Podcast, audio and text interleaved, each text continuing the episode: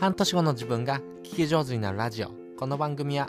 予想不可能な時代だからこそ失敗しないための人のつながりを良い方向に変える聞き方を学ぶラジオになっております。皆様おはようございます。こんにちは。こんばんは。ためひろです。今日も一日頑張っていこう。ということで今回はですね面白いを見つける3つのコツっていうのをですね、皆さんにお話ししたいなと思います。皆さんですね、えー、日々情報発信するためのネタどういうふうに探してますか？そしてどういうふうなものがですね、えー、皆さんにとって面白い？そして、えー、リスナーさんとかですね、え、読者そしてあなたの発信を見る人がですねあこれ面白いなと思うのかここのポイントをですねどういうふうに見つけていくのかなっていうところをですね迷ってる方も結構多いと思いますんでそのコツをですねサクッとお話したいなと思います、え先に3つのコツお話ししておきます。1つ目カラーバス効果。2つ目メモする。3つ目アウトプットということです、えー、まずはですねこのカラーバス効果なんですけども面白いを見つける意識をですね持つことがですね非常に大事かなと思ってます。でこの心理学の領域でですねこのカラーバス効果っていうのはですね人が見たいものしか見えないというふうなやつですね。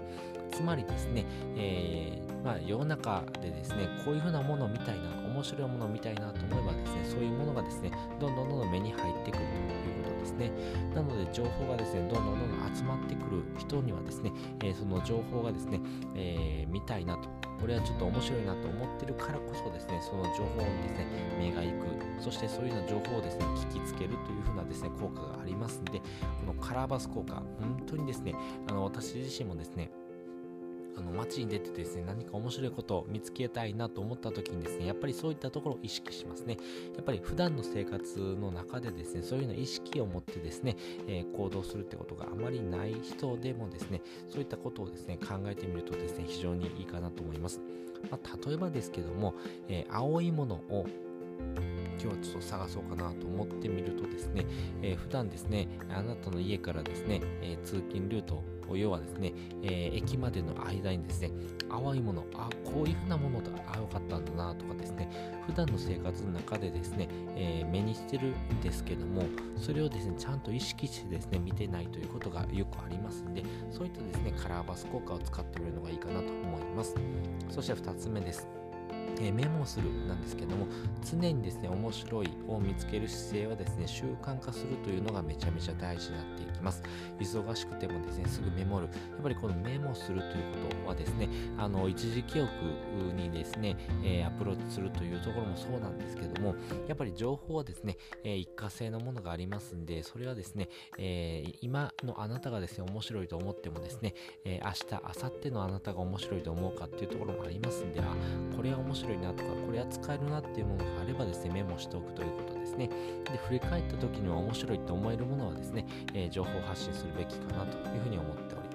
そして3つ目、アウトプットですね。えー、このですね、アウトプットはですね、あくまでもですね、未来の自分に向けてアウトプットするということを心がけてください。このアウトプットすることによってですね、えー、得られるポイントというところ、そして、えー、未来の自分がですね、こういったところ面白いよというふうにですね、感じてくれるかどうか、そこも含めてですね、アウトプットを常にしていくというところが大事ですし、このアウトプットすることによってですね、新たな気づきというのにもですね、えー、着目することもできますんで、自分の中の考えをですね、まとめてですね、えー、発信するというのもいいんですけども、えー、インプットしながらアウトプットするというところがですね、ベストかなと思います。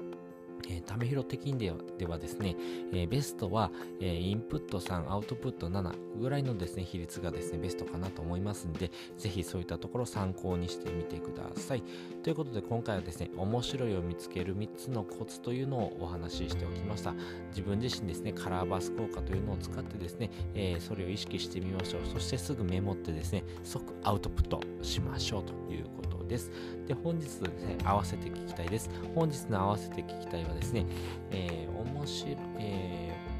ー、面白いを作る、え3つのコツっていうのをですね、え概要欄にリンク載せておりますこの面白い人を作り出すというところがですね結構えー、自分の中でもですねあそういうような人をですね、えー、自分自身もなりたいなというとこもありますけど周りにですねそういう人がいればいるほどですねやっぱり自分で助かりますからね。やっぱそういう人をですね作り出すそういうふうなですね、えー、プロデュース能力っていうのもですね今後必要になってくるなと思いますんで、えそういったところもですね